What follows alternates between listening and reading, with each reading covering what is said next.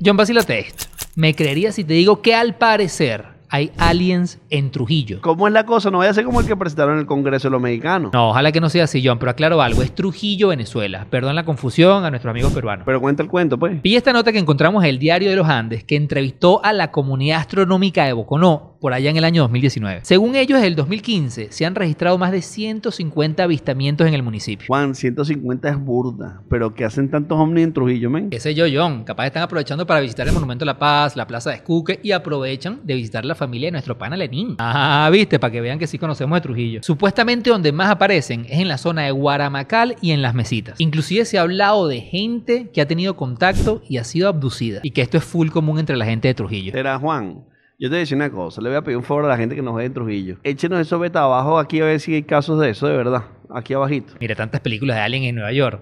Y los bichos están metidos aquí en Boco, ¿no? Pero es que las arapagas 8 se las llevan, ¿viste? Tuche.